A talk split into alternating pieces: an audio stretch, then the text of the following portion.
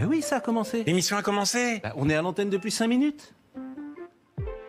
Mais. ah bah, Excusez-moi, je ne savais pas que l'émission avait commencé. Alors. Bonsoir tout le monde, salut YouTube. Et euh, non, je pense que j'ai pas oublié d'allumer le stream cette fois-ci. Euh... Ouais, désolé, je regardais le topic de la modération hein, euh, sur Discord. Désolé les modos pour, euh, pour le sujet précédent. Mais en tout cas, merci, merci beaucoup à tous euh, d'être ici. C'est le dernier Scroll News de l'année scolaire, parce qu'après c'est les vacances, les vacances scolaires. Et il n'y aura pas de Scroll News jusqu'à fin août, je pense. Voilà, ce qui va permettre de dégager un petit peu de temps. Moi, je ferai des streams de mon côté, mais ce sera plutôt des streams du genre euh. Je pense que je vais jouer à Dorf Romantique. Et donc, c'est des streams. Pourquoi Dorf Romantique Pour qu'on papote, en fait. C'est juste. L'idée, c'est. Bah voilà, sur, euh, YouTube, vous êtes. euh, des fois, vous dites Ah, moi, j'aimerais bien voir le pré-show, j'ai jamais vu le pré-show. Et ben, venez jouer, euh, regardez avec nous Dorf Romantique. Vous verrez, ce sera la même ambiance que le pré-show, mais avec un jeu vidéo devant les yeux.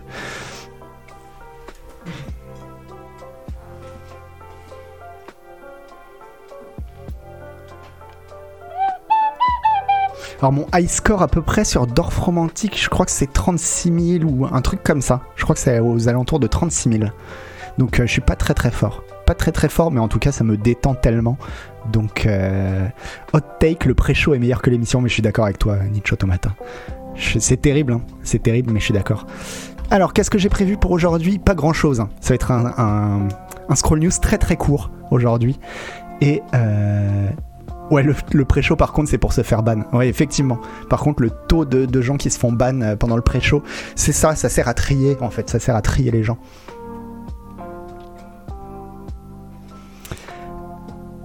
À quand l'after show? Alors le problème c'est qu'après le scroll news j'ai faim en fait, j'ai faim donc euh, pas de post show, mais vous, allez- voir, on va faire du Dorf romantique et ça va être trop bien.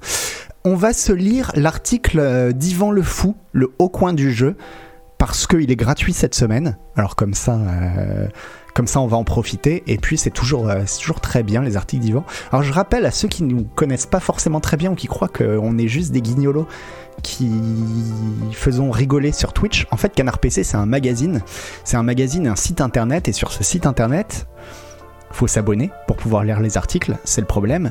Mais toutes les semaines, il y a un article gratuit. Et donc vous pouvez au moins aller voir et lire l'article gratuit. Et cette semaine, c'est l'article de Yvan Le Fou, le directeur de Canard PC.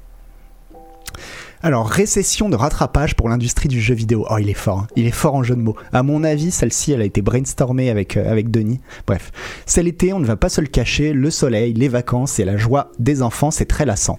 Donc, pour changer un peu, je propose qu'on discute récession et crise économique, parce que oui, on dirait bien que l'industrie du jeu vidéo, la bamboche, c'est terminé. On voit la petite... euh, la petite... euh, expression à la gotose. À mon avis, Yvan le fou, il regarde plus la matinale ou je sais pas quoi que euh, Scroll News. Mais bon, on lui en tiendra, on lui en tiendra pas rigueur. Vent contraire, d'abord les chiffres. Aux États-Unis, d'après l'Institut NPD, nous en sommes à 7 mois consécutifs de décroissance à deux chiffres depuis novembre 2021, moins 19% en mai 2022 comparé à mai 2021.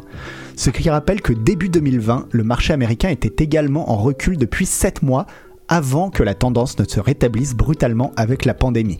il y a eu un énorme boost avec la pandémie de Covid, mais visiblement c'était déjà la merde avant, et finalement, enfin c'était la merde. On était déjà en décroissance avant dans le secteur du jeu vidéo, et on repart sur une tendance de décroissance. Merci infiniment Exocet.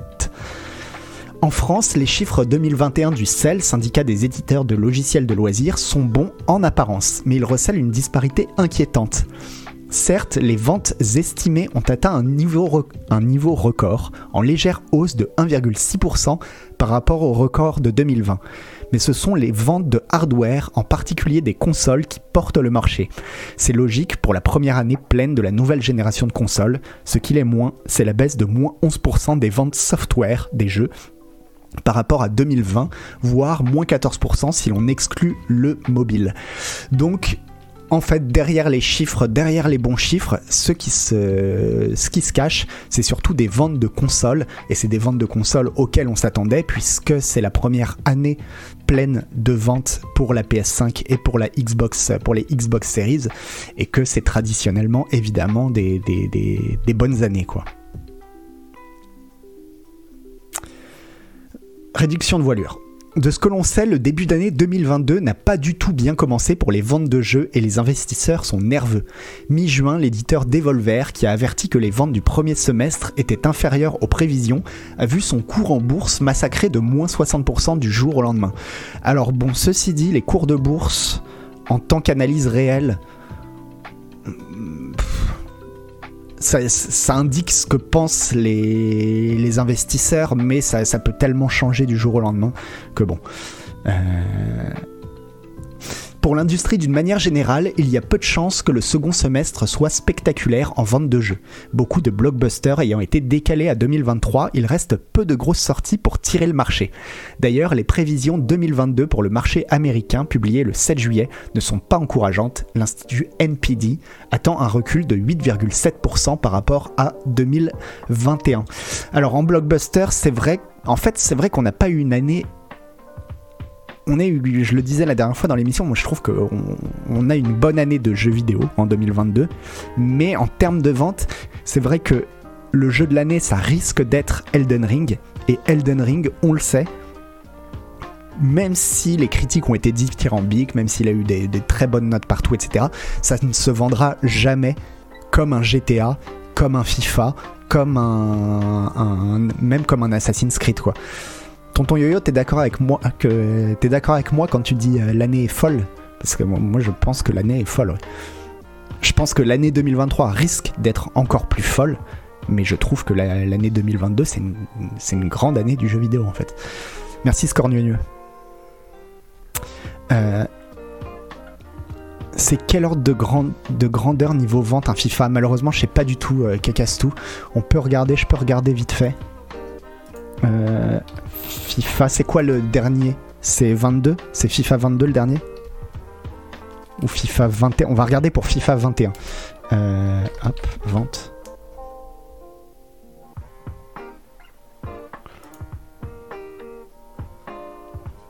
Je regarde sur l'équipe là, ils nous disent le dernier né, euh, alors FIFA 21 est en tête du classement officiel des ventes de jeux vidéo en France. Ah oui, mais c'est en France, 1,3 million d'exemplaires. Ouais, mais c'est en France.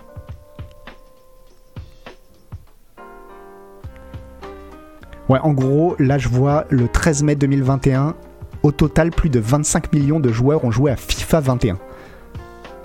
Ils ont vendu 25 millions de FIFA 21. Euh, je pense que Elden Ring, je sais pas combien il en est là, Elden Ring. avant de regarder, et comme ça on va voir si je dis des conneries, je pense que Elden Ring en fin de vie, il devrait se stabiliser autour des 25 millions, je pense en fin de vie. Hein. Alors c'était le 14 mai. Euh...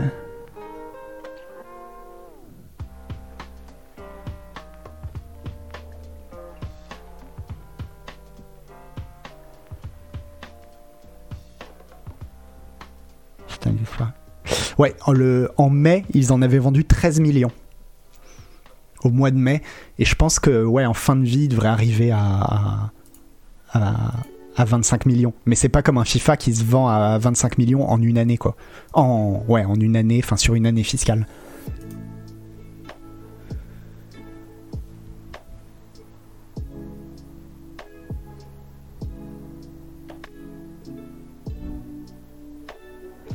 FIFA 21 a fait 31 millions même, nous dit euh, Von Donc voilà, c'est pas des jeux euh, comme Elden Ring. Mais bon, après un jeu, euh, c'est pas pour prendre FIFA, c'est pas pour tirer sur FIFA, parce que pareil, un GTA, ça va se vendre énormément.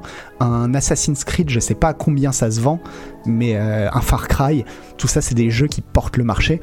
Et, un Elden Ring, même quand ils font leur meilleur score, ça reste ça sera pas du niveau d'un GTA 5 quoi. Après FIFA, c'est toujours les mêmes qui rachètent, non Oui, oui, c'est toujours les mêmes qui, c'est toujours les mêmes personnes en général qui achètent les, les FIFA, ouais. Euh,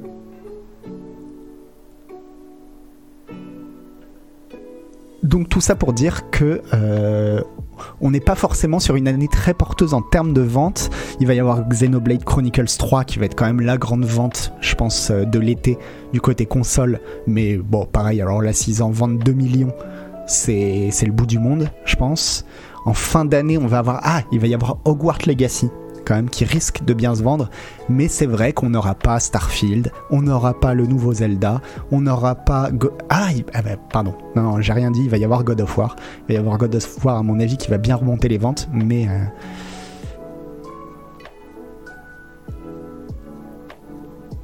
Ouais, Fratus exclut Switch, ça va pas non plus vendre des brouettes. Un, je crois qu'un un Xenoblade, ça ça tourne habituellement autour des 2 millions en fin de vie, je crois. Et, euh, et il se trouve que je crois que Xenoblade Chronicles 3, ça va être le meilleur des Xenoblade Chronicles. Un- une intuition. Et du coup, il pourrait se vendre un petit peu mieux. Mais si ça va au-delà des 3 millions, ce serait ouf. Quoi. Un triple A Harry Potter, il risque de se vendre un peu, ouais. Ouais, effectivement. Effectivement, ça peut être. Ça dépendra des critiques aussi, hein. un petit peu quand même. Euh, alors, on observe les premières annonces de licenciements en nombre dans le secteur. D'après Jason Schreier chez Bloomberg, Niantic, le créateur de Pokémon Go, est en pleine réorganisation. Le studio a annulé 4 projets internes, puis annoncé un plan de licenciement concernant 8% de ses effectifs, soit environ 90 emplois. Alors, on avait lu la dernière fois un article sur Niantic.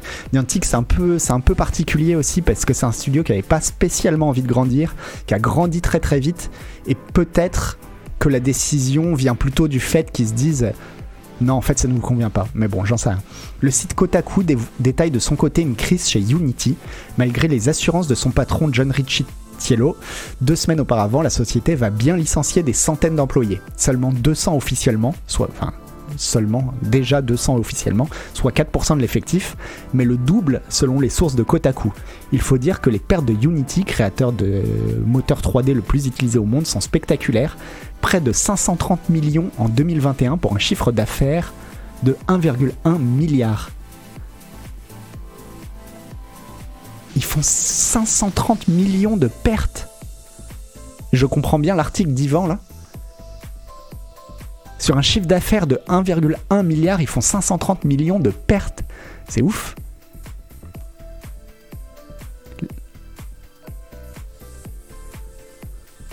C'est incroyable. Il- Enfin, il, il part d'où l'argent? C'est quoi les- Elle est où l'hémorragie quoi? Ils avaient trop de chantiers en parallèle.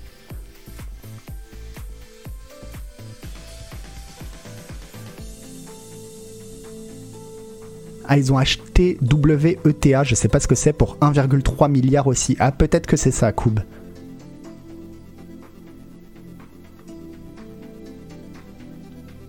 C'est peut-être ça. ça. rentre peut-être en compte. Euh, merci Damien Detch. Bien entendu, la crise économique qui guette est plus large et le jeu vidéo n'est pas le seul à être préoccupé. Même la tech tremble et s'attend au pire. Le 30 juin dernier, la direction de Meta Facebook a évoqué des vents contraires violents et Mark Zuckerberg a annoncé aux employés de Meta Si je devais parier, je dirais que cela pourrait être l'une des, l'un des pires ralentissements que nous ayons vus dans l'histoire récente. Les conséquences de la pandémie et la crise grandissante liée à l'agression de l'Ukraine font craindre une récession mondiale qui n'a aucune raison d'épargner l'industrie du jeu vidéo. Lorsqu'ils sont pris en étau entre baisse de pouvoir d'achat et inflation des prix, les consommateurs ont tendance à faire d'abord des arbitrages sur leurs loisirs. Donc la question est de savoir quel loisir sera sacrifié en cas de besoin. Fin des métaphores maritimes à la con. Le développement depuis 10 ans de modèles économiques alternatifs à l'achat traditionnel, comme les free-to-play, les jeux-services ou le système d'abonnement, peuvent certainement permettre à une catégorie d'acteurs de l'industrie de résister plus facilement à la perte de pouvoir d'achat des consommateurs en cas de crise économique. Mais à l'inverse, la tendance à essayer de faire payer plus et plus souvent sa clientèle existante sans forcément l'agrandir, à coup de lootbox, microtransactions et DLC, n'est pas sans danger. Quand seuls 2% des joueurs paient, c'est la moyenne des jeux, la moyenne du pourcentage des gens qui payent dans des jeux gratuits, et que toute l'économie du jeu repose sur eux, un revers de fortune de ces quelques baleines peut provoquer une catastrophe.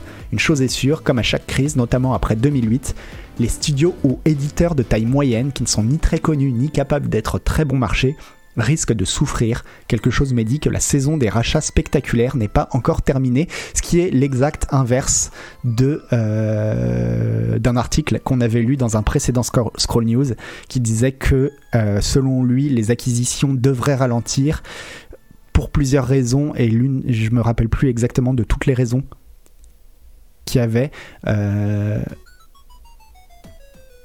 il y avait. Euh, je sais plus, je me rappelle plus de toutes les raisons qu'il y avait pour le fait que, les, les fusions-acquisitions devraient, devraient s'arrêter. fin des métaphores maritimes, mais, ça place baleine tranquillou, ouais, carrément.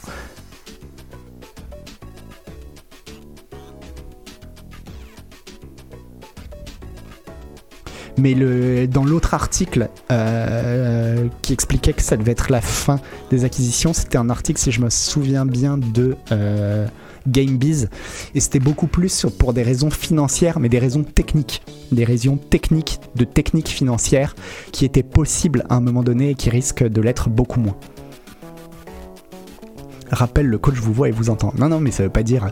Euh, de toute façon, on verra bien. Vous savez que Yvan, chaque année, chaque fin d'année, son dernier article de l'année, c'est toujours un article pour faire le bilan des trucs où il avait bien vu et des trucs sur, euh, lesquels il s'était planté. Euh, Merci Zlotan.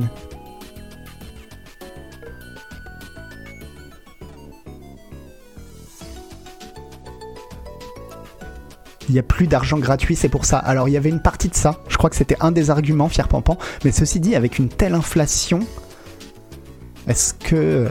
Ouais, non, mais c'est ça, il y avait des taux directeurs qui étaient, bon, qui étaient extrêmement bas et là qui, vont être relevés pour faire face à l'inflation, peut-être que ça pourrait jouer. Et, mais il y avait d'autres euh, raisons aussi euh, techniques.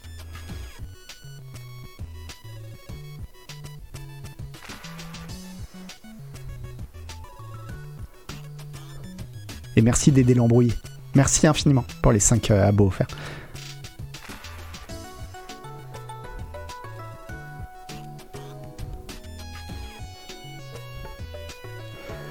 Fin des gros rachats car les grosses acquisitions intéressantes sont déjà faites, le reste n'est peut-être plus assez rentable rapidement. Alors non, c'était pas ça.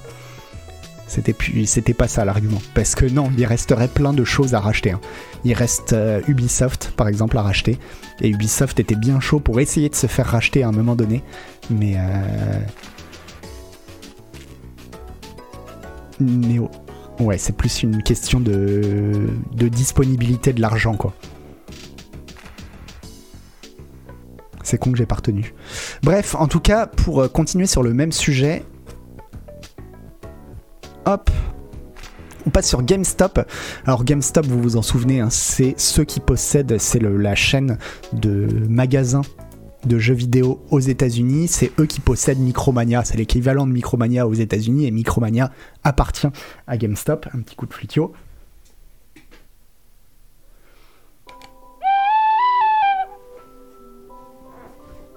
Il y a tellement d'employés chez Ubi, je vois un rachat compliqué. Bah, le rachat d'Activision Blizzard, dans ce cas-là, ça devait être. Euh, enfin, c'est compliqué. Hein. Euh, alors ouais, j'ai pas mis la traduction sur celui-ci parce que la traduction était vraiment dégueu. Euh, donc GameStop, à la fois il possède des magasins, mais il possède aussi le site Game Informer et ils vont faire des réductions, euh, ils vont faire des coupes, euh, des coupes vénères. Alors on sait que GameStop c'est compliqué, hein, parce que GameStop ça a été repris en main par une sorte de capitaine d'industrie de qui tout le monde attend des miracles, sauf qu'il reste une question quand même, c'est que tout le monde sait très bien que avoir un magasin de jeux vidéo aujourd'hui, c'est un peu comme avoir un, magasin de location de cassettes vidéo avec l'arrivée d'internet. C'est que tu sais que à terme forcément tu l'as dans le baba quoi. Mais donc on attendait beaucoup, on attend beaucoup de ce, patron. Et euh, bah finalement, il a décidé de, faire des coupes. Hein. Euh, donc GameStop et Game Informer euh, font face à des coupes, des coupes massives. et il, il, change aussi de Chief Financial Officer, mais ça on s'en fout. Euh, Donc voilà, dans un, dans mémo euh, interne obtenu par Axios, le CEO de GameStop, Matt Furlong, dit que un certain nombre d'employés euh, vont être licenciés alors que l'entreprise galère à rester profitable. Et qu'elle subit une hémorragie de cash depuis un certain temps maintenant. Alors on va y arriver, on va y arriver, Koub.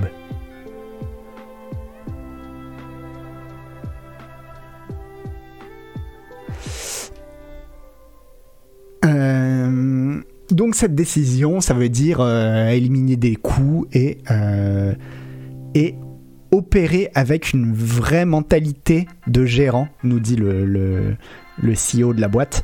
Euh, bon, tout le monde va devoir faire un effort, euh, blablabli, blablabla. Mais le problème, attendez, je vais remettre la traduction parce que sinon ça va être compliqué en fait. Pour euh, faire la traduction en simultané, ça va être ça fait perdre du temps quoi. Donc les licenciements surviennent dans un contexte de troubles croissants avec les employés de GameStop. Les plaintes pour des salaires trop bas, des quotas élevés et dans au moins un cas d'un directeur de district abusif ont incité le personnel de GameStop à utiliser les médias, sociaux pour exprimer exprimer ses frustrations. Un magasin du Nebraska a même été contraint de fermer ses portes car le personnel, le directeur du magasin, était, avait été, euh, c'est mal traduit, avait euh, démissionné en masse. Mais alors, ceci dit, ils ont bien fait de faire confiance à leur patron, euh, les, gens qui croient en GameStop, parce que le patron il dit non mais attendez, il y a une solution, et cette solution, évidemment, c'est les NFT. Donc GameStop se tourne également vers le marché volatile de la crypto-monnaie avec sa propre marque de NFT. GameStop a récemment lancé son propre marché NFT, GameStop NFT, qui accepte maintenant les demandes pour devenir un créateur. Euh, ça arrive au pire moment pour l'entreprise, cependant, car la valeur de la crypto-monnaie euh, s'est effondrée ces derniers mois et le volume de vente de NFT est tombé à son plus bas niveau en un an. Donc, euh, je pense qu'ils ont, vraiment bien fait de choisir un, directeur qu'elle n'est creux, quoi. Et il y avait autre chose que je voulais vous dire sur GameStop. Je me rappelle plus ce que c'est. Bon, pour, euh, souvenir, pour rappel aussi, GameStop, c'était l'entreprise. euh, il y avait eu l'affaire GameStop, vous vous souvenez, où euh, des tas de gens avaient acheté des actions GameStop pour, pour mettre. pour contrecarrer les plans de gens qui voulaient, des, de financiers, qui voulaient voir, qui pariaient à la baisse sur GameStop, et donc qui voulaient voir GameStop crever. Voilà, pour contrer une vente d'actions à découvert, c'est ça.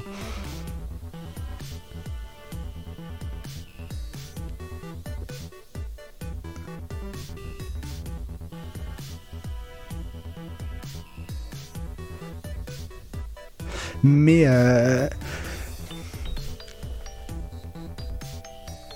bon ouais, ouais, qu'est-ce que vous voulez que je vous dise quoi? Partir sur les NFT quand c'est ta solution parce que ton business model ne fonctionne plus. Alors après ils ont d'autres choses. Ah oui, il y a un autre truc que l'article ne dit pas que j'ai lu dans un autre article. Par contre, ils ont été malins. Ils ont été malins, en fait, ils ont fait, je sais plus comment ça s'appelle dans le monde de la finance, tu peux diviser en fait euh, tes actions selon les entreprises que tu possèdes et dire bon bah d'un côté ça va être les actions des parce que c'est un groupe hein, GameStop.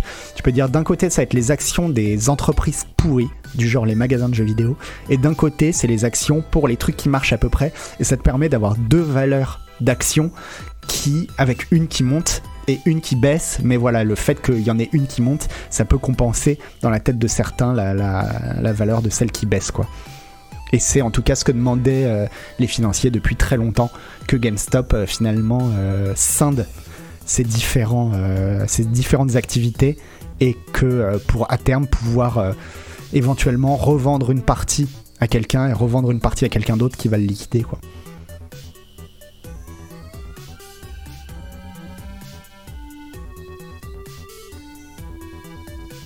Mais en tout cas, si je mettais cet article aussi juste, juste euh, après le truc d'Ivan, c'était aussi pour montrer que. Bon, là, c'est des employés de Game Informer qui vont, sauter hein, aux États-Unis. euh, pour montrer que c'est pas qu'en France que la presse de jeux vidéo elle galère. En fait, euh, bon là on a cet exemple là aux États-Unis, mais à mon avis c'est c'est mondial en fait. Mondialement, je pense que tout ce qui ressemble à du journalisme à l'ancienne dans le monde du jeu vidéo est voué à être en grande difficulté. Si Eureka il avait fait une vidéo sur GameStop qui était très très intéressante. Merci Frédégonde. 34e mois d'abonnement.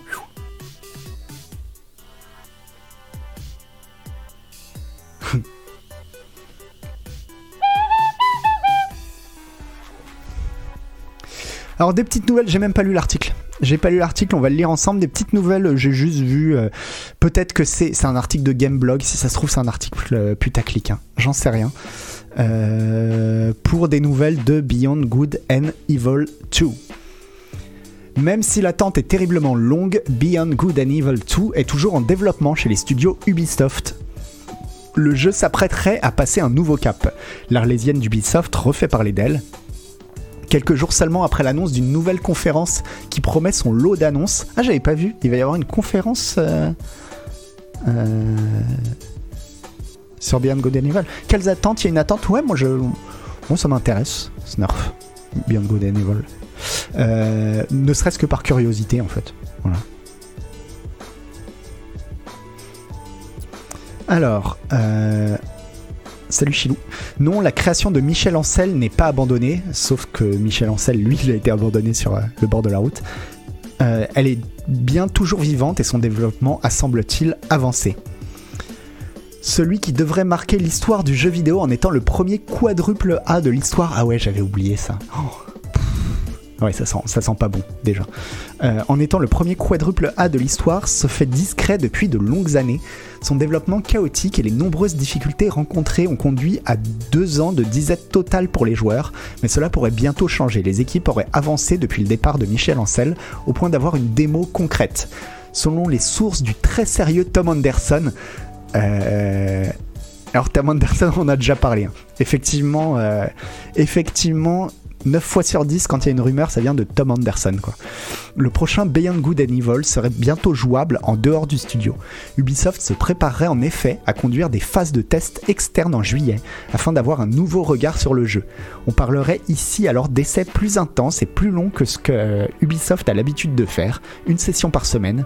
Malheureusement, l'insider n'a aucune information supplémentaire, bah bravo Tom, euh, à donner, pas même sur l'état du jeu ou son développement. Que Beyond Good and Evil 2 soit enfin prêt à être approché par certains joueurs triés sur le volet, c'est plutôt bon signe. Gageons que l'éditeur français donne de ses nouvelles lors de l'Ubisoft Forward de septembre.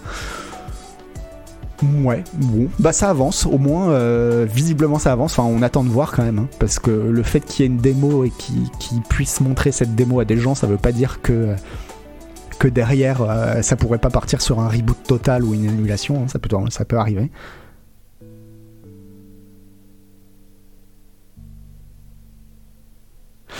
Il paraît que Tom Anderson ce serait l'identité secrète d'Agbu, mais moi je pense que c'est Gotoz. Je pense qu'en vrai Tom Anderson c'est Gotoz. Ça expliquerait tellement de choses. Déjà, est-ce que vous avez déjà vu Gotoz et Tom Anderson dans la même pièce?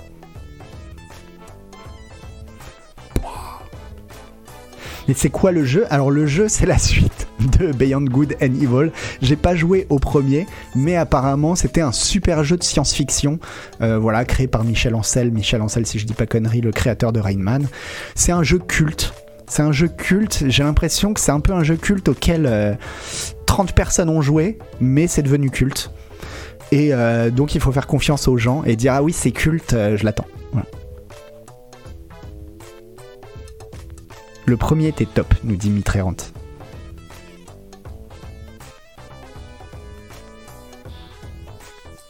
J'y ai joué mais j'ai oublié.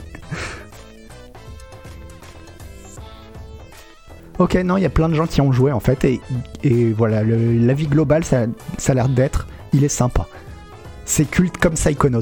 Ok, mais du coup, est-ce que, c'est ça qui fait un peu peur, c'est est-ce que euh,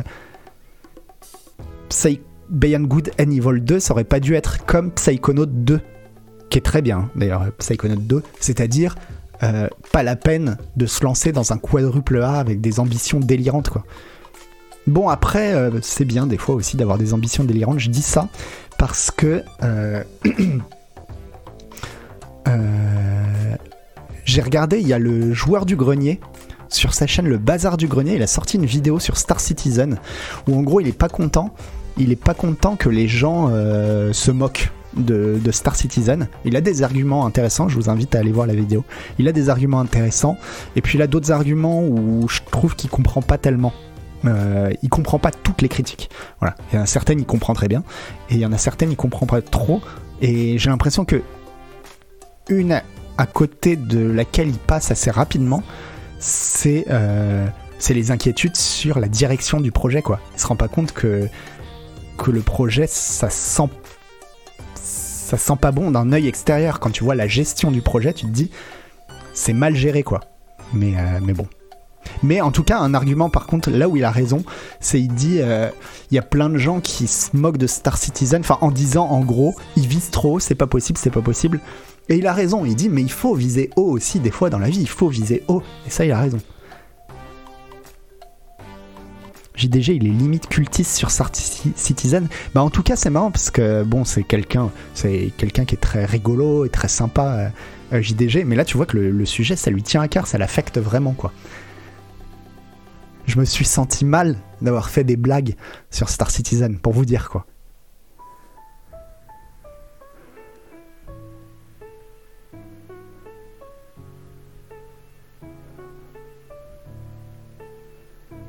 Il faut viser haut pour atteindre les étoiles. Ou non, je crois que lui, ce qu'il dit, c'est il faut viser la lune. euh, pour atteindre les étoiles, il faut viser la lune ou un truc comme ça, je me rappelle plus. Ce qu'il dit qui est intéressant, c'est que le vrai projet de Chris Roberts, c'est Squadron 42. Et alors moi, ça m'intéresse. Alors lui, c'est ce qu'il regrette. Il dit le problème, c'est que euh, tout le pognon part dans Squadron 42. Et parce que c'est ça, en fait, c'est ça que veut faire Chris Roberts depuis le début, c'est Squadron 42. Et moi, je suis trop content. Je suis trop content parce que moi, j'attends pas tant que ça Star Citizen, j'attends surtout euh, Squadron 42. Étant donné que je suis pas très jeu multi, ben, j'ai envie d'un vrai bon jeu de science-fiction avec Mark Hamill euh, et puis un vrai bon jeu de science-fiction solo. Donc moi je suis trop content que tout le pognon passe euh, dans, dans Squadron 42 quoi. Honnêtement, Squadron 42 m'intéresse plus et ressemble plus à un vrai jeu que Star Citizen. En tout cas, moi je préfère les jeux solo. Donc forcément, euh, pour aller sur la Lune, il faut viser les étoiles, c'est ça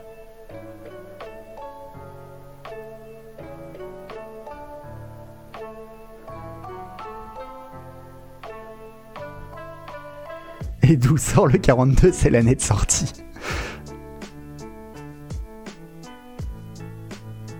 Mais en tout cas, voilà, moi si j'ai d'immenses réserves, même si je l'attends vraiment, j'ai vraiment envie que ce soit un bon jeu, euh, Star Citizen, si j'ai d'immenses réserves, c'est pas, pas juste de la moquerie facile, c'est l'impression que que c'est pas bien géré du tout et que euh, Chris Roberts il a fait des choses très bien dans sa vie mais que peut-être il avait des gens pour le cadrer pour lui demander des comptes etc et qu'en fait là il est en roue libre. C'est l'impression que ça donne de l'extérieur je trouve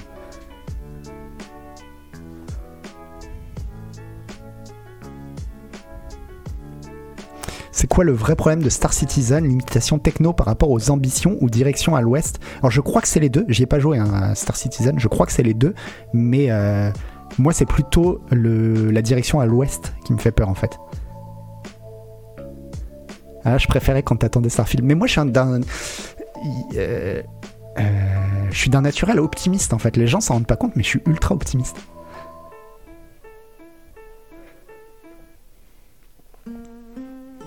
Mais en tout cas, oui, allez regarder la vidéo du joueur du grenier parce qu'elle explique tout très bien. euh, Même si moi je suis pas d'accord avec certains. Avec, euh, je trouve qu'il passe très très vite sur certaines critiques. Euh, J'ai l'impression qu'il y a certaines critiques qui veut pas vraiment entendre ou aller au fond de la critique. C'est mon impression. Mais en tout cas, la vidéo est très bien. Donc, euh, donc allez la voir.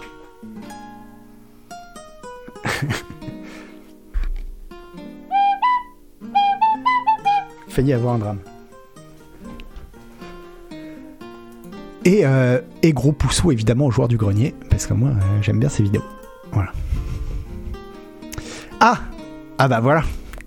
Je lance ça. Moi je lance ça un peu. euh, la fleur au fusil, quoi. La fleur au fusil. Je sais même pas sur quelle page je vais tomber. J'allume. Et là, qu'est-ce qu'on voit? Et ben voilà. Alors, Skate 4, si vous avez suivi un petit peu, euh, il y a eu une nouvelle bande-annonce qui montre un jeu un peu, euh, qui monte un jeu en pré pré pré pré alpha, c'est ce qu'ils disent, euh, avec des bugs, avec des textures pas foutues, et qui appelle en fait, qui appelait des gens à s'inscrire pour tester le jeu en interne. Hum, et pouvoir faire leur premier retour. Et donc évidemment, bon je pense qu'ils le savaient, mais comme euh, il y a des gens qui ont testé le jeu, bah, on commence à voir les premiers leaks. Alors les leaks, en fait, ils révèlent rien de spécialement fou. Hein. Alors la page Reddit sur laquelle il renvoie là, en fait, euh, elle renvoie plus sur rien, je crois. Ouais, non. Ouais, voilà. Ça a été complètement euh, striké de partout, quoi. Et, euh, et donc, qu'est-ce qu'on a appris? Alors, j'ai regardé un plein d'articles qui disaient euh, ce qu'il y avait. Ce qu'il y avait. Il n'y a rien. Il n'y a pas de surprise. Alors voilà, on sait qu'il va y avoir il y, a, deux trois idées moi que j'aime bien. Il y a le fait que euh, bon, il va y avoir un mode free skate, enfin un skate libre, ça c'est normal, qui sera en ligne, où on pourra euh, construire soi-même son, son skatepark. Mais bon, c'était déjà le cas dans Skate 3. Euh, mais surtout, ils, décrivent la ville Fun City comme un univers persistant et massivement multijoueur. Donc le voilà le MMO euh, si vous êtes nostalgique des MMO, bah, le prochain vrai MMO, ce sera Skate 4. Donc, euh, il faudrait s'attendre à un jeu dans lequel on voit passer des skateurs à peu près, tout le temps, et ça peut être, euh, ça peut être très bien. Non, j'ai pas de, j'ai pas de Vans McFly. Je porte que des Adidas en fait.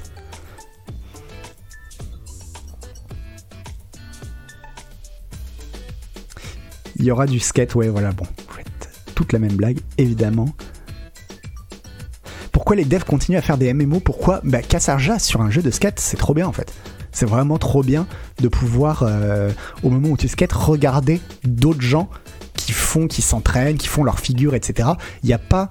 Il a pas de notion de il faut coopérer pour faire quoi que ce soit ou quoi que ce soit. C'est juste, bah, ça, rajoute, ça rajoute de la vie. Et c'est pas juste des glandus qui se baladent. C'est des gens qui font vraiment des figures, quoi. Non, il n'y aura pas de roller, je pense. Non, il n'y aura pas de roller, euh, Frédégonde. Dieu merci. Pourquoi pas des trottinettes tant qu'on y est. Euh, et un autre mode qui est sympa, c'est un mode spectateur. En fait, tu pourras euh, te téléporter à un endroit où il y a quelque chose. Et ça, on le voyait dans la vidéo. Alors attendez, est-ce qu'on le voit là?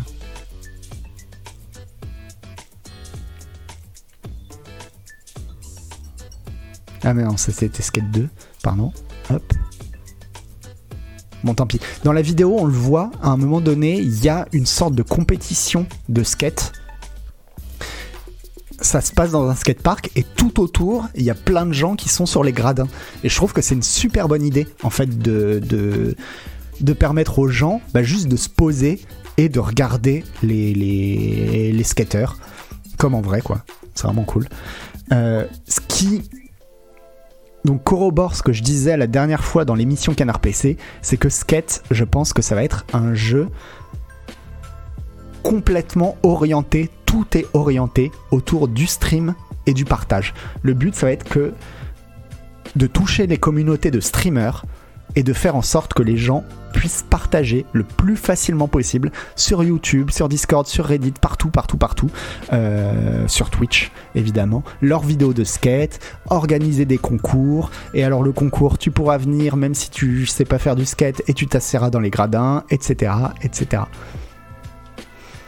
Euh, bon, on pourra euh, modifier toute la rue, etc. Mais ça, c'était déjà le cas dans Skate 3. Et on pourra aussi prendre des photos et faire des vidéos.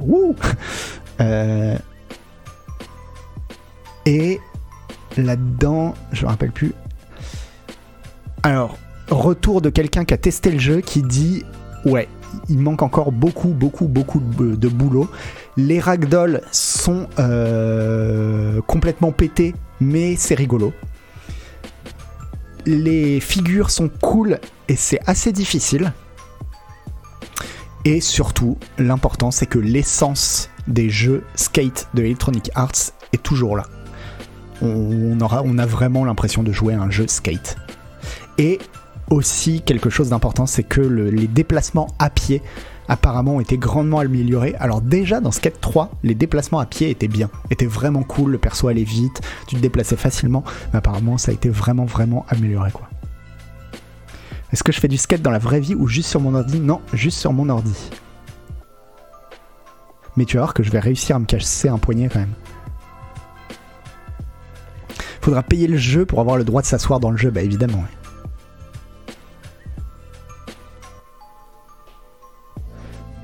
Je me pose une question. Attends, Von Yaourt. Je me pose une question, sachant l'impopularité du skate, dont les pratiquants sont haïs, à quand une simulation pour faire du mal aux skateurs? Ah ouais, vous aimez pas, euh, vous, vous aimez pas le skate, quoi. Je comprends pas. Moi, je comprends pas comment on peut, on peut ne pas aimer le skate. Je, c'est parce que je pense que vous avez l'image du skate, vous avez justement la mauvaise image, quoi. L'image de euh, Riders Republic, quoi. Des wouh, c'est fun de Jackass. Mais euh, mais il y a plein de skateurs, de pratiquants du skate, qui sont pas du tout, du tout, du tout euh, dans le délire Jackass, quoi.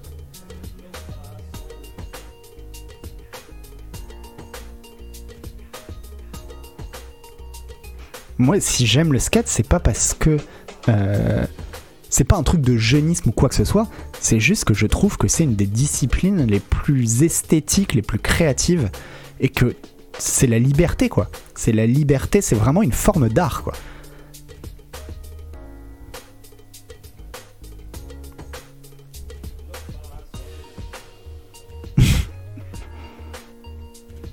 ouais, en général, les, les skaters, ouais, ils sont sur des, des spots de skaters.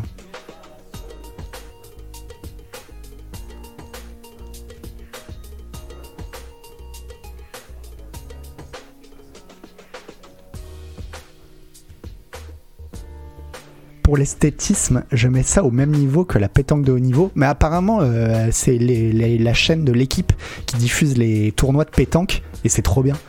Donc euh, pourquoi pas hein.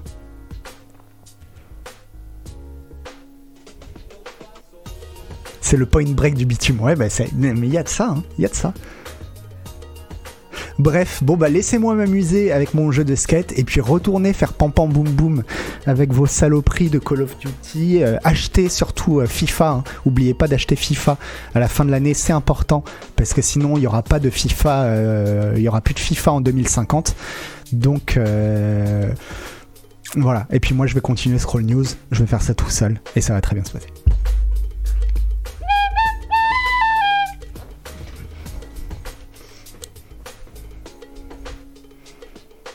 Non mais je suis pas vexé.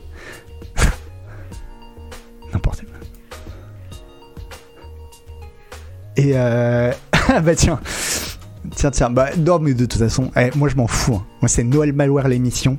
Et, euh, et au bout d'un moment, euh, voilà, vous voulez des news sur euh, Xenoblade Chron- Chronicles 3 et ben vous allez en avoir. Et voilà, et tant pis pour vous. Et tant pis pour vous. Il y a les deux choses qui m'intéressent dans la vie euh, le skate et euh, les weebs, les figurines d'Iris. Voilà, c'est les deux choses euh, qui, me rendent, qui me rendent heureux. Bref, euh, tout ça pour vous parler du. non, mais vous inquiétez pas, les gens qui aiment pas Xenoblade, c'est pas pour vous parler de Xenoblade, je vais quand même vous en parler, mais c'est pour parler du fiasco en fait des éditions collector de Xenoblade. Alors mauvaise nouvelle pour ceux qui vont acheter le collector, j'ai pas lu l'article, mais j'ai vu une vidéo. C'est surtout ça que je vais vous résumer. Alors la sortie avancée de Xenoblade Chronicles 3 ne se fera pas sans couac. Nintendo vient d'annoncer une mauvaise nouvelle pour celles et ceux qui ont acheté l'édition collector du jeu. En même temps, qui achète des éditions collector? Je sais pas si vous vous achetez des éditions collector, j'en ai jamais acheté de ma vie quoi. Ok, Black Valk, toi t'achètes des éditions collector, ok. J'en ai, absolument jamais acheté. Mais bref. Euh, c'est vrai que par contre, des fois, ça fait envie. Il y a, certaines éditions qui sont, qui sont vraiment cool, quoi.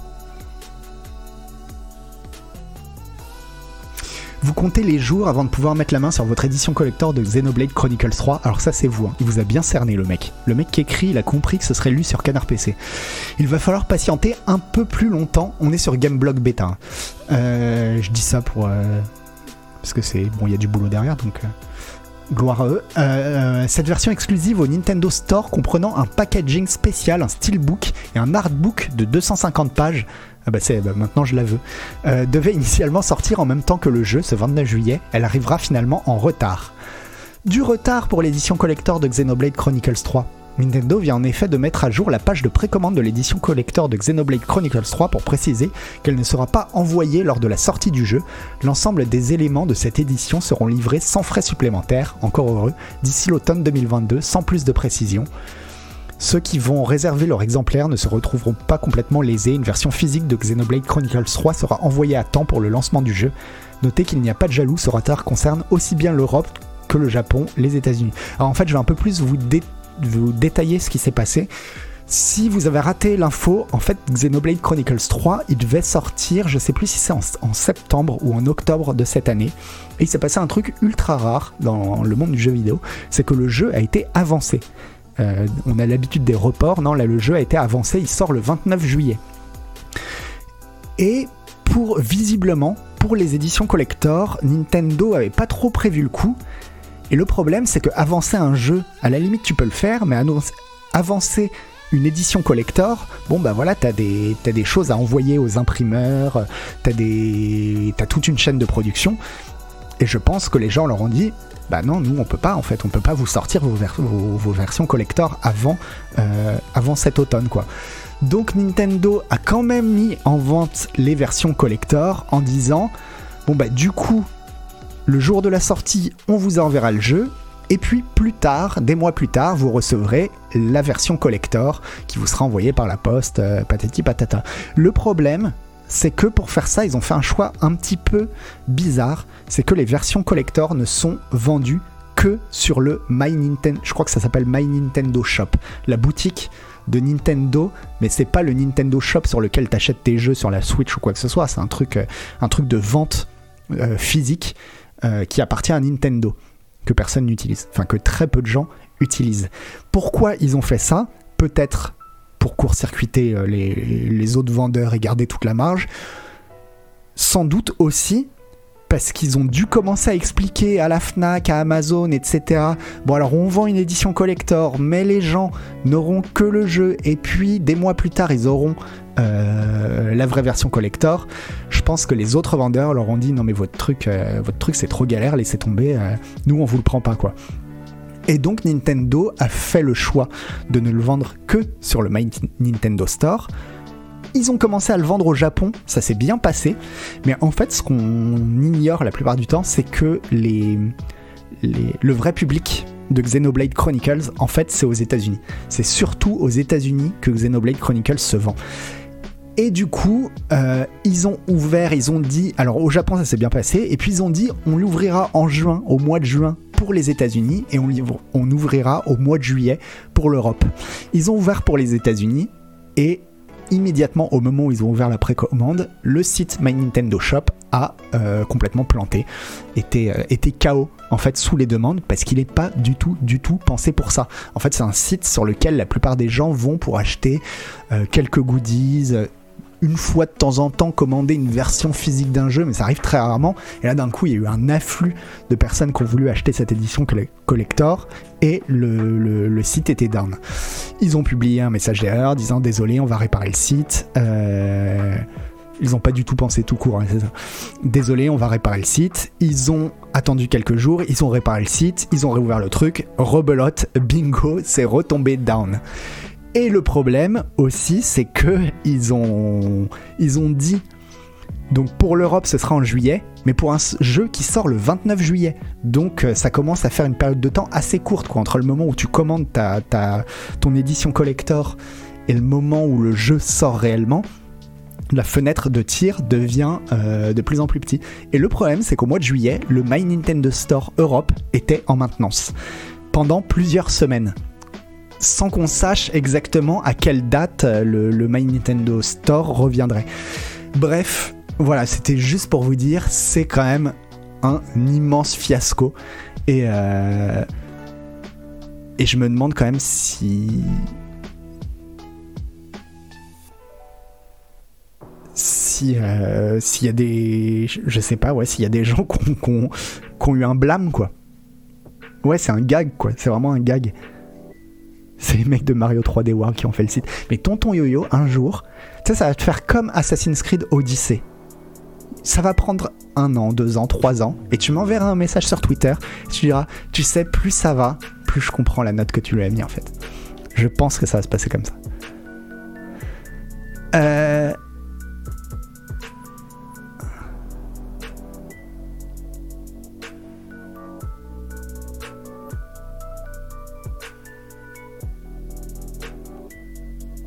Non mais attends, il est pas dispo en démat. Dans ce cas, t'envoies les goodies. On s'en fout plus tard. Euh, ouais, mais euh, bah c'est un peu ce qu'ils font. Hein. C'est qu'ils t'envoient. Alors, je crois qu'ils t'envoient quand même le jeu en physique, mais euh, et les goodies plus tard.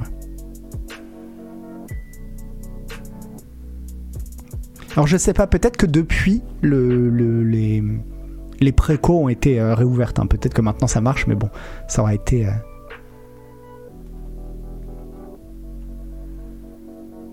Ça aura mis le temps, quoi. Ça aura mis le temps.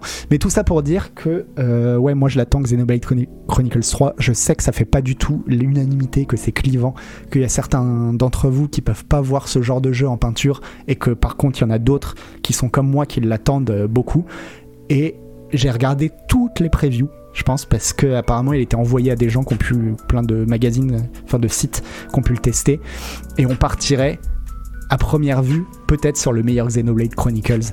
Euh, et donc euh, je suis mais je suis sur chaud quoi. Je suis sur chaud. Ouais, je vais le tester sur euh, Canard PC ouais. Désolé mais c'est un JRPG euh, Kakastu, un pur JRPG ouais. C'est un RPG japonais classique, alors pas classique dans le sens où les combats sont en temps réel, c'est pas du combat au tour par tour quoi. Ah ouais, vraiment, vous aimez pas quoi. Et vous, non seulement vous aimez pas, mais vous avez pas de respect pour les gens qui aiment quoi. Ah si, il était cool le dernier Tales of. Après, c'est vrai que j'ai pas fait les autres Tales of. Enfin, si, j'ai fait Tales of Vesperia vite fait, mais j'avais pas trop de, de, points de comparaison quoi. Mais je, par contre, euh, le truc c'est que je comprends à fond pourquoi les gens, enfin pourquoi Ouais, pourquoi les beaucoup d'entre vous n'aiment pas du tout Xenoblade? C'est un truc, euh, c'est, enfin c'est tellement clivant et particulier que je comprends. Je comprends vraiment qu'il y a des trucs euh, tu tu peux pas quoi. Tu peux pas. Mais par contre, quand tu tombes dedans comme moi, c'est un des meilleurs systèmes de jeu. Parce que c'est ça, les Japonais, ils sont trop forts pour faire des systèmes quoi.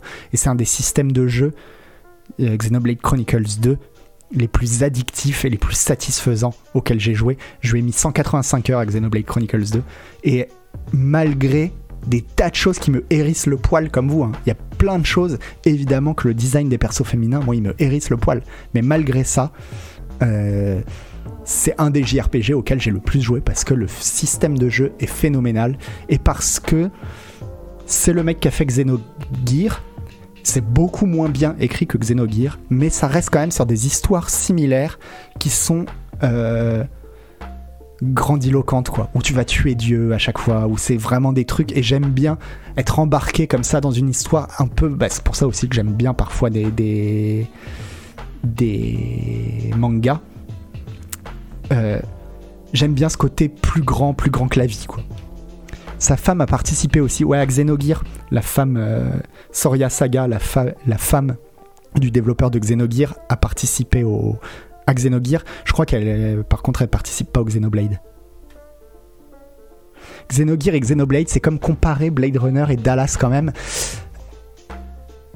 Ouais, mais j'essaye de comprendre pourquoi aussi. Parce que peut-être que le fait que dans Xenogear, les dialogues étaient écrits et que là, c'est prononcé par des acteurs, peut-être que c'est ça aussi qui joue. Peut-être que si. euh, peut-être que les jeux, en fait, paraissaient mieux écrits quand ils étaient. Quand tu lisais les choses, que tu t'imaginais les voix des persos, qu'il y avait moins d'imagination, euh, qu'il y avait moins, qu'il y avait plus de place laissée à l'imagination. Je pense que maintenant, en fait, euh, tu te rends compte que ce que les développeurs voulaient faire quand ils faisaient Xenogears, c'est pas du tout ce que toi t'avais dans la tête quand tu jouais. Voilà.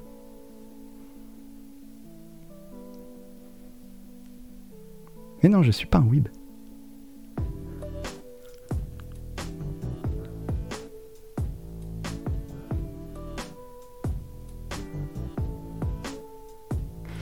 Et après, par contre, pour l'histoire, alors en fait, dans Xenoblade, par rapport à Xenogears, le jeu est moins bien écrit parce que les personnages sont moins bien écrits, les dialogues sont moins bien écrits. En fait, c'est vraiment moins bien écrit du point de vue de l'écriture pure. Là-dessus, il n'y a aucun doute. Mais par contre, sur le scénario, en fait, c'est le même scénario. Le, ça fait 20 ans, 30 ans qui refait, qui réécrit à chaque fois la même histoire. Et j'aime beaucoup l'histoire qui réécrit, qui est basée sur la philosophie euh, gnostique. J'aime vraiment beaucoup. Et...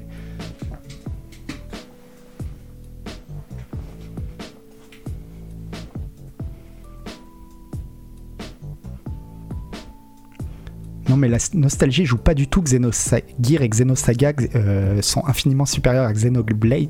Alors, moi, je suis d'accord, hein, Xenogears, c'est supérieur à tout. De toute façon, euh, c'est la Sainte Trinité. Donc, euh, avec Final Fantasy Tactics et Final Fantasy VII, c'est la Sainte Trinité. Donc, il n'y a pas. Mais. Mais j'aime quand même vachement, vachement, vachement Xenoblade, quoi. La philosophie gnostique en Duril. En fait, c'est les jeux de Takahashi, je crois qu'il s'appelle Takahashi, sont toujours euh, basés là-dessus. Alors Vagrant Story, ouais pour l'écriture, mais Vagrant Story, il avait quand même un problème de système, justement. Pour le coup, trop compliqué quoi. Trop compliqué, trop lent.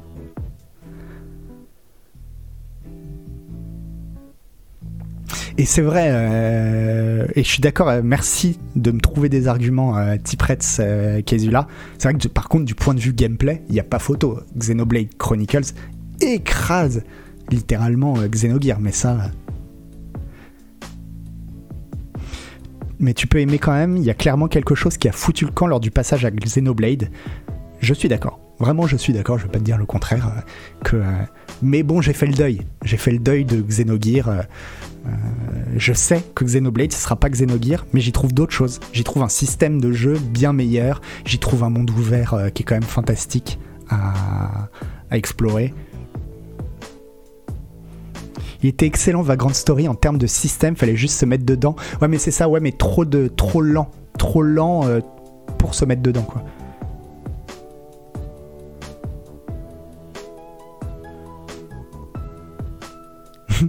mais euh,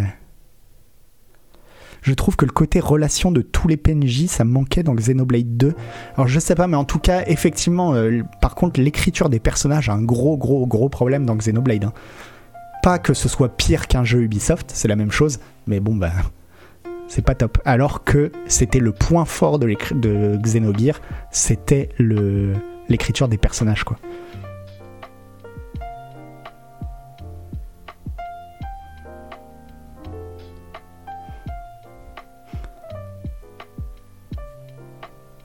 Tu parles à des gens qui ont 1500 heures sur Crusader Kings 3, je vois pas la difficulté à rentrer dedans. Ouais, c'est vrai. Persona 5, ouais, c'est long. Hein.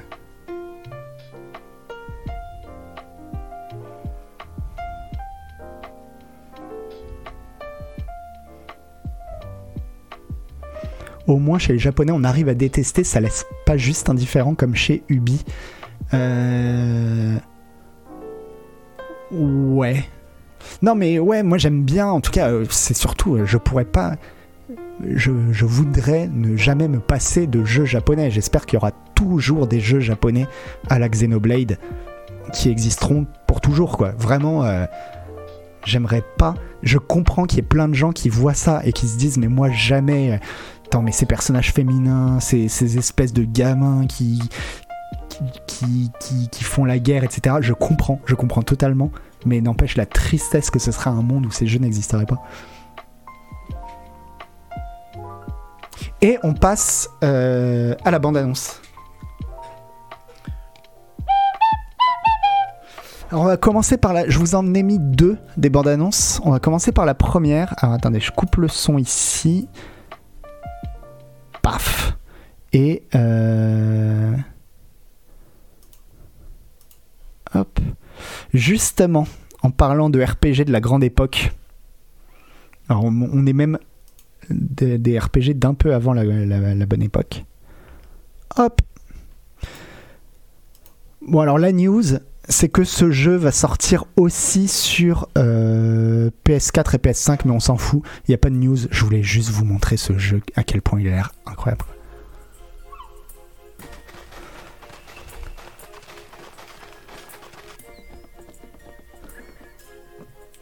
Est-ce que c'est pas mortellement beau quoi? À la musique, oh bah qui on trouve Oh le compositeur de Xenoblade Et de Chrono Trigger, au passage. Et surtout, par qui c'est fait? Moi c'est ça qui change tout. Parce qu'à la limite je vois ça et je me dis ah ouais, bah c'est un peu comme. euh, Enfin, on en voit passer régulièrement des jeux euh, faits par. euh, Enfin voilà, qui essayent de reproduire un petit peu cette, cette vibe, je sais pas, Golden Sun ou Soleil ou je sais pas. Mais c'est parce que c'est par les gens qui ont fait The Messenger. Et bah, c'est des gens qui ont des vraies idées. C'est pas juste des poseurs, quoi. C'est des gens qui sont capables. The Messenger était fantastique, quoi. Et donc. euh, vraiment, ouais, je mets mon billet sur, euh, sur Sea of Stars. Je mets un billet sur. Ce sera pas juste joli, ce sera pas juste euh, une musique fantastique, ce sera pas juste de la nostalgie, ce sera un vrai, vrai bon jeu, quoi.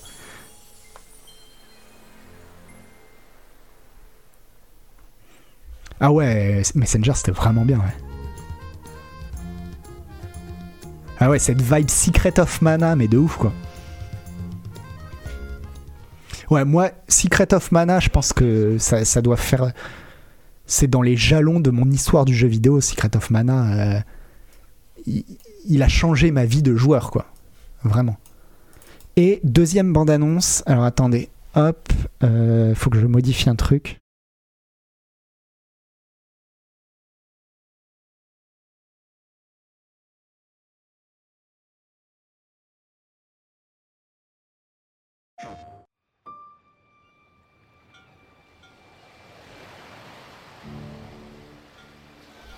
Hop, vous l'avez peut-être vu passer, mais il y a une nouvelle carte qui débarque pour Hitman et qui, euh, qui dit non à une nouvelle map d'Hitman.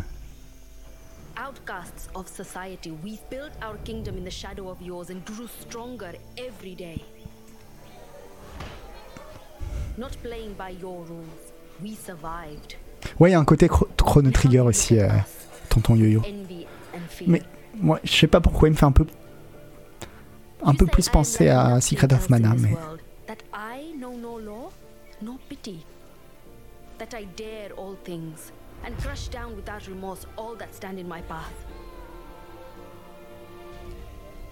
ouais, le, le remake de Secret of Mana était pourri. hein. Do your people understand what it takes to keep a family afloat?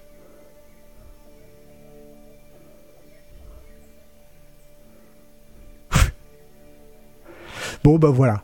Une nouvelle, euh, une nouvelle carte pour Hitman, c'est toujours, euh, c'est tout ce qu'on lui demande. On ne demande rien d'autre qu'une nouvelle carte pour Hitman, donc c'est parfait.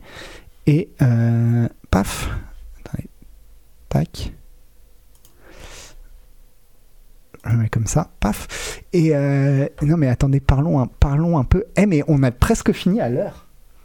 En fait, 6 news. 4, 5. 6 news. 6 news, c'est le bon. C'est le bon nombre de news. Non, j'ai pas fait Xenoblade Chronicles Cross. Parce que bah parce qu'il était sur Wii U quoi, tout simplement.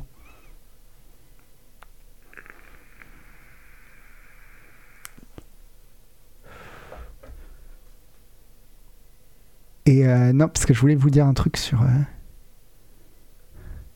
Voilà, tu vois, Frédégonde, quand tu dis des mioches qui vont sauver le monde en rigolant alors que tout part en couille autour, je peux plus. C'est pour ça ce que je te disais tout à l'heure. Je comprends à quel point on peut être allergique à ça. Même moi, c'est pas, pas ce truc-là qui me fait vibrer. Je me dis pas, ah yes, c'est des gosses qui vont sauver le monde comme des abrutis. Non, non, c'est malgré ça, je kiffe trop les jeux japonais, quoi. Oui, voilà, c'était Frank Ketsa qui disait Secret of Mana, Chrono Trigger et FF6, c'est la sainte trinité de la Super NES. Je suis absolument d'accord, euh, Franz Kefta. T'as cette trinité-là, euh, Secret of Mana, Chrono Trigger, FF6. Et après, t'as la trinité euh, Xenogear, Final Fantasy Tactics, FF7. Voilà.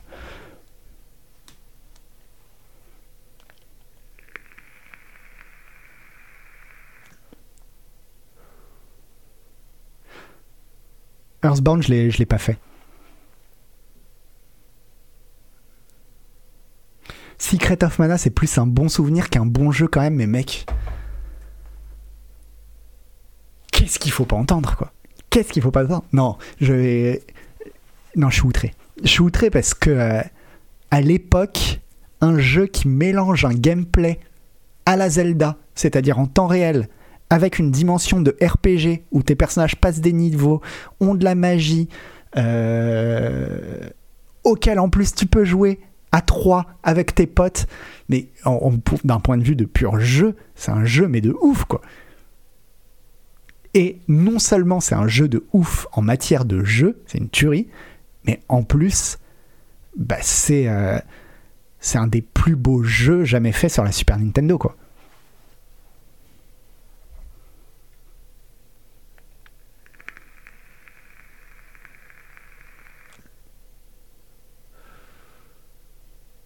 Alors Chrono Cross, je l'ai pas fait, Tonton Yo-Yo, et Grandia, j'y ai joué mais un tout petit peu.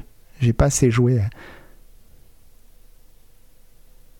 Non mais c'était juste ok Secret of Mana, bonne OST, voilà c'est tout. Non mais en fait t'as juste envie de, déclencher tout le monde de Flying Choucroute.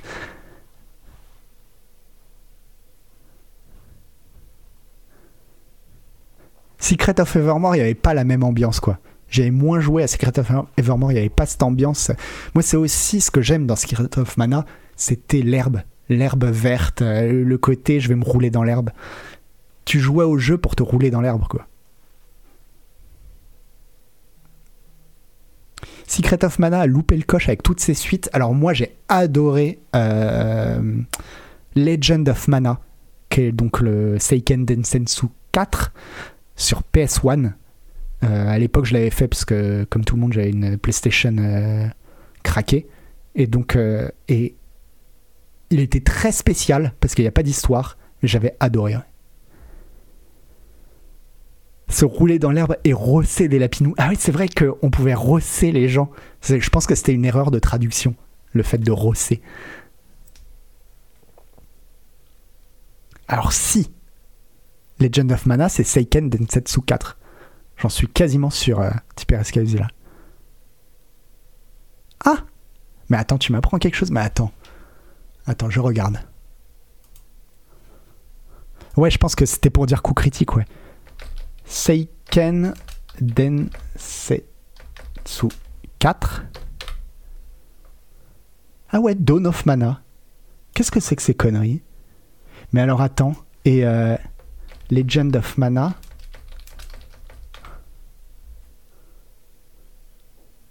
Ah non, c'est juste Seiken Densetsu Legend of Mana. Il s'agit du quatrième jeu de la série Seiken Densetsu. À être édité, ouais, ok. Ouais, d'où la confusion en fait. Toutes mes confuses.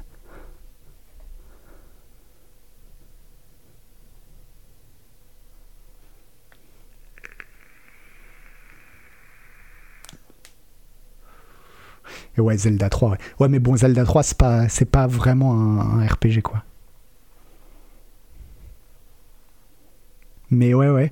J'en discutais là il y a pas longtemps avec quelqu'un qui me disait Ouais, moi j'aime pas du tout euh, les jeux japonais. Enfin voilà, ça m'a jamais pris. Mais effectivement, c'est quelqu'un qui était né beaucoup plus tard.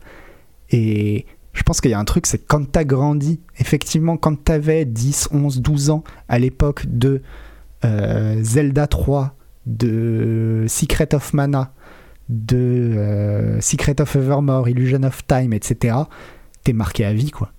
Si tu y as joué, t'es marqué à vie. Je pense que des gens, par exemple, comme Atomium, euh, je sais qu'on est beaucoup. euh, Enfin, on est très similaires dans nos goûts à ce niveau-là, et je pense que c'est juste parce que parce qu'on a été marqué au même âge par les mêmes choses, quoi. Non, j'ai pas fait Earthbound. Bah oui, mais bon. euh, Et les jeux qui sortaient pas en France, donc. euh. Atto, il est plus jeune. Bah, je crois pas. Je crois qu'il a quasiment le même âge. hein. Il doit pas être beaucoup plus jeune, quoi.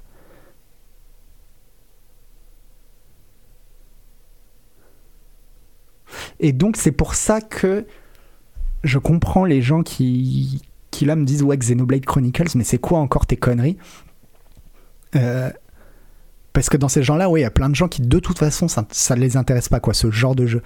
Et euh, les jeux japonais, parce qu'ils n'ont pas vécu ça. Et moi je fais partie des gens qui ont vécu ça et qui continuent de croire qu'ils pourront revivre ça.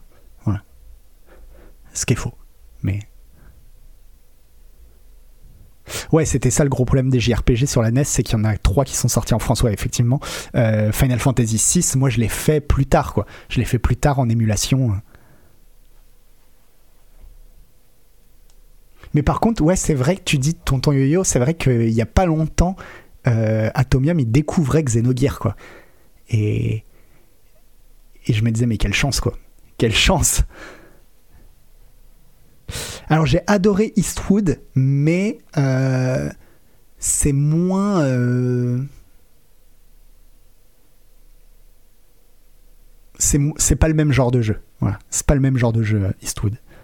Mais il est vraiment, il est incroyable visuellement, Eastwood.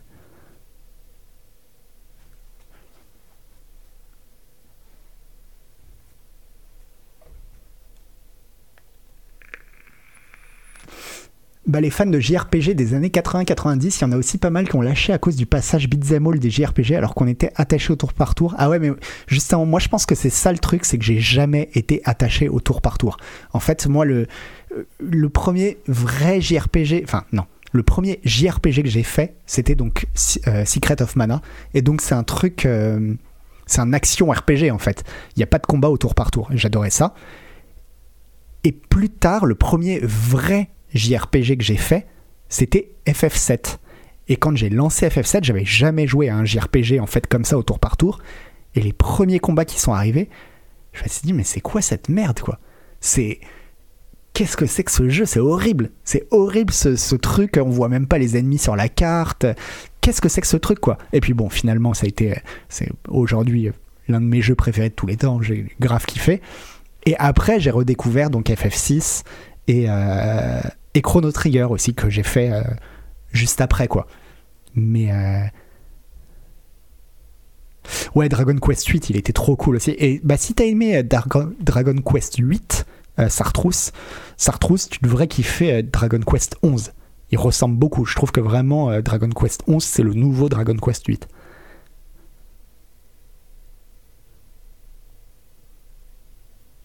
Donc en fait, cet amour pour le JRPG, c'est comme un grand syndrome de Stockholm. Je commence à comprendre.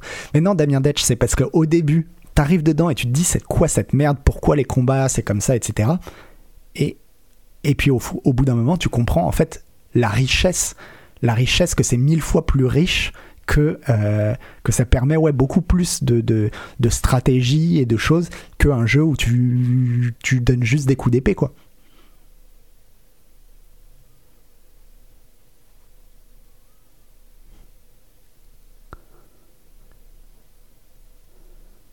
J'ai jamais trop compris l'engouement pour les Dragon Quest. Alors moi j'avais beaucoup aimé Dragon Quest 8 et j'ai adoré aussi le 11 et j'ai un peu mieux compris euh, l'engouement pour les Dragon Quest. Pour moi en fait Dragon Quest c'est tâché. Bon déjà c'est toujours le même jeu. C'est à chaque fois ils refont le même jeu et c'est plus euh, tu cherches avec Dragon Quest un vrai pur shonen. Voilà.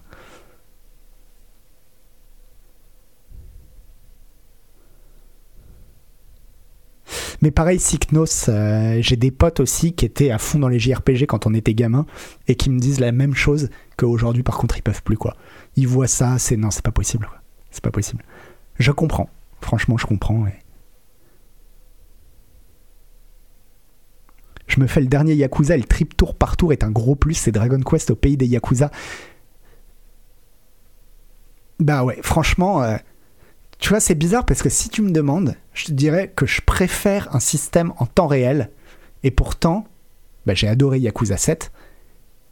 Et je peux pas nier qu'en fait, les combats sont mille fois plus intéressants dans Yakuza 7 que dans tous les autres Yakuza, quoi.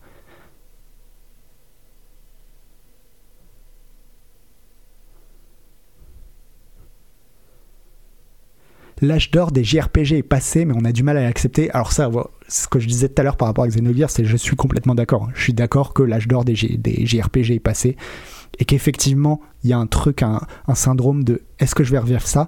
Mais par contre, pour les Xenoblade, euh, c'est quand même assez unique. hein. Moi, j'y retrouve vraiment des choses que euh, qui sont pas les mêmes choses que j'avais à l'époque. Tout le côté, toute l'écriture absolument brillante des jeux d'hier, je la retrouve plus jamais, ça c'est clair. Mais euh, par contre, niveau système de jeu, je trouve ça trop bien, quoi.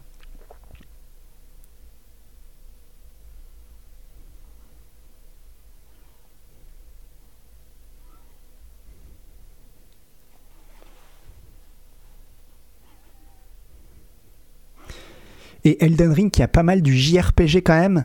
Alors c'est un action RPG euh, Elden Ring. En fait, il n'y a pas tellement de rapport entre Elden Ring et le JRPG. Parce que euh, il en reprend aucun code. Il en reprend absolument aucun code quoi. Et ouais, moi aussi j'ai beaucoup d'espoir pour FF16. ouais. Ah oui, ouais, pardon, pardon. Quand j'ai dit je retrouverai plus l'écriture d'avant, je comptais pas les Yakuza. Parce que pour moi, les Yakuza, c'est un autre truc. Mais oui, les Yakuza, c'est. Alors là, pour le coup, c'est brillant, brillant, brillant, brillant, quoi. L'écriture et le système de Persona 5 Royal sont brillants. Euh, pour l'écriture, je suis d'accord, elle est vraiment. Ça tient la route. Ça tient la route de ouf. On n'est pas au niveau de Yakuza ou de Xenogears ou de Final Fantasy Tactics pour moi, mais ça tient grave la route, quoi. Et ça, évidemment, je n'irai pas vous défendre que Xenoblade Chronicles, que ce soit le 1 ou le 2, euh, tiennent la route euh, de la manière d'un persona ou d'un. hum, Ouais, même d'un personnage. J'irai jamais dire ça, ça c'est sûr.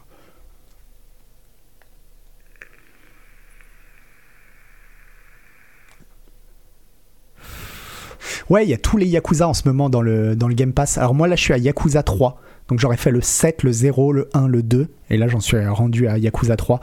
Mais bon, le problème c'est que ça prend infiniment de temps. Donc je suis obligé de, bah, jouer à d'autres jeux quoi entre temps.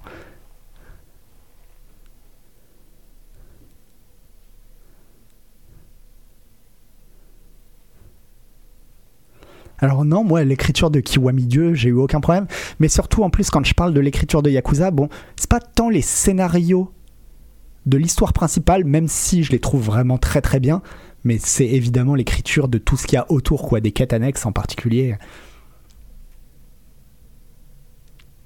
C'est long les Yakuza et surtout la formule est assez répétitive d'un opus à l'autre. Ouais, c'est vrai.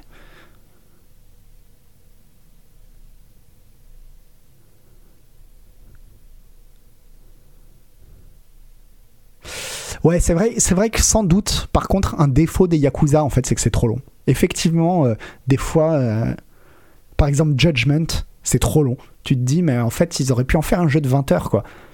Qui se torche en 20 heures, avec à la limite toutes les quêtes annexes, enfin, beaucoup plus de contenu annexe. Ah bah, Judgment 2, pour ça, est trop bien. Parce que t'as plus de la moitié du contenu, c'est du contenu annexe dans Judgment 2. Et, euh, et ouais, Judgment 2 est vraiment, vraiment, vraiment très, très bien, quoi.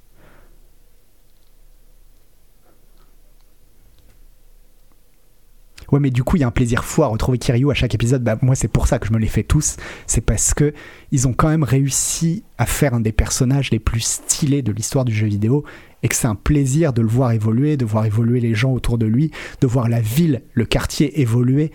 Euh,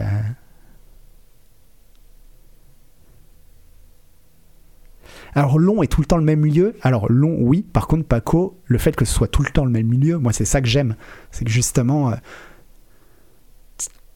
t'as l'impression d'être chez toi, quoi.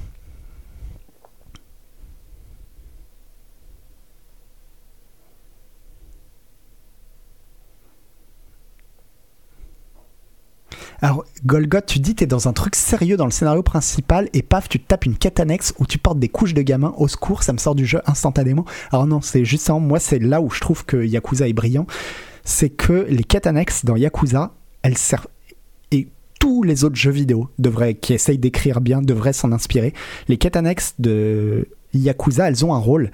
Leur rôle, c'est de te présenter, de creuser le personnage principal, Kazuma Kiryu ou, euh, euh, Ichiban, sous un autre angle. C'est-à-dire que Kazuma Kiryu, si tu le suis dans l'histoire principale, tu vois que un mec brun, ténébreux, tout le temps badass, tout le temps en train de, mettre la misère à tout le monde.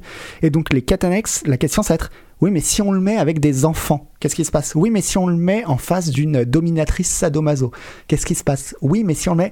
Et c'est ça qui fait que le personnage devient ultra attachant. C'est que d'un côté, tu as ce personnage de Yakuza ultra badass, mais qui est capable euh, de retourner ciel et terre pour retrouver le jouet d'un gosse ou d'aller se mettre une cuite au karaoké. Et ça te rend le personnage tellement vivant, quoi.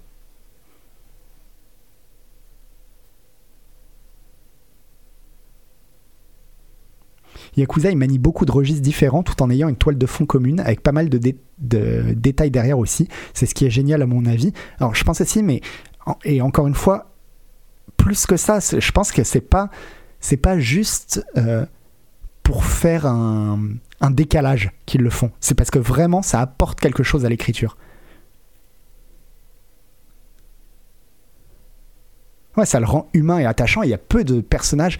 C'est fou parce qu'ils ont fait parce que Kazuma Kiryu, en fait, si tu regardes, c'est le personnage, c'est Solid Snake, en fait. C'est exactement Solid Snake, mais ils ont réussi à te montrer que Solid Snake, derrière, bah, il y a un être humain, et un être humain qui est comme toi, quoi. Et qui est, ridicule très souvent, qui, qui tombe amoureux, qui est, enfin voilà, qui a sa vie, et c'est tellement bien, quoi.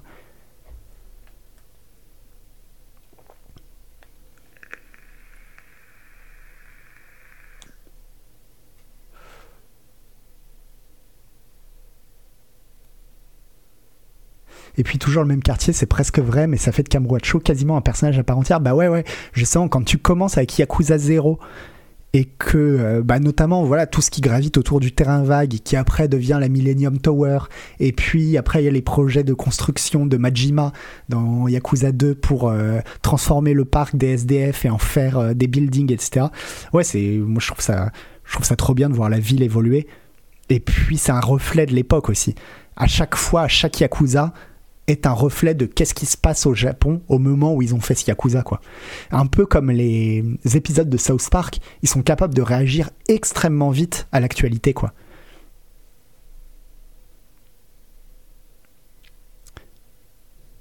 Bref, ça y est, je commence à avoir la dalle. Donc, euh, donc je vais vous laisser. Alors attendez, je regarde chez qui on va faire un raid.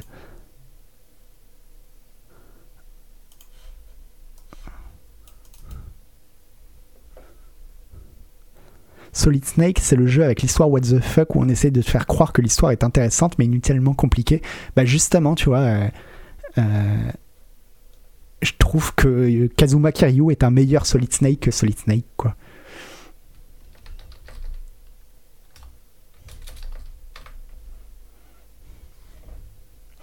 Mais oui, euh, la prochaine fois, tu dis, euh, Nicho Tomata, la prochaine fois, on fera 3 heures sur pourquoi Yakuza c'est génial.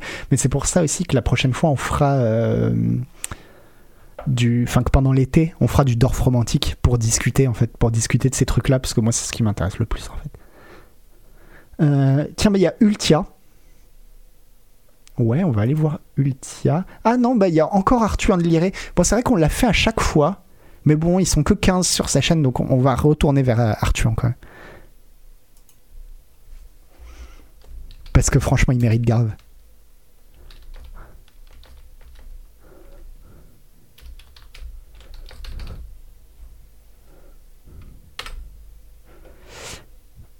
Merde, je l'ai mal écrit. Alors, un let's play Yakuza pour ceux qui connaissent pas, euh, pour que ceux qui connaissent pas découvrent. Alors le, j'avais fait Yakuza 0, le début de Yakuza 0, enfin même une, petite partie de Yakuza 0.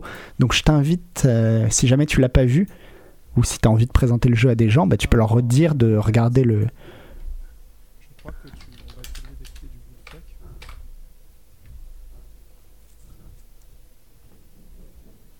Hop là, et du coup j'ai lancé le raid. Et je vous fais à tous des gros bisous. Et, euh, et je vous dis à bientôt. Ciao ciao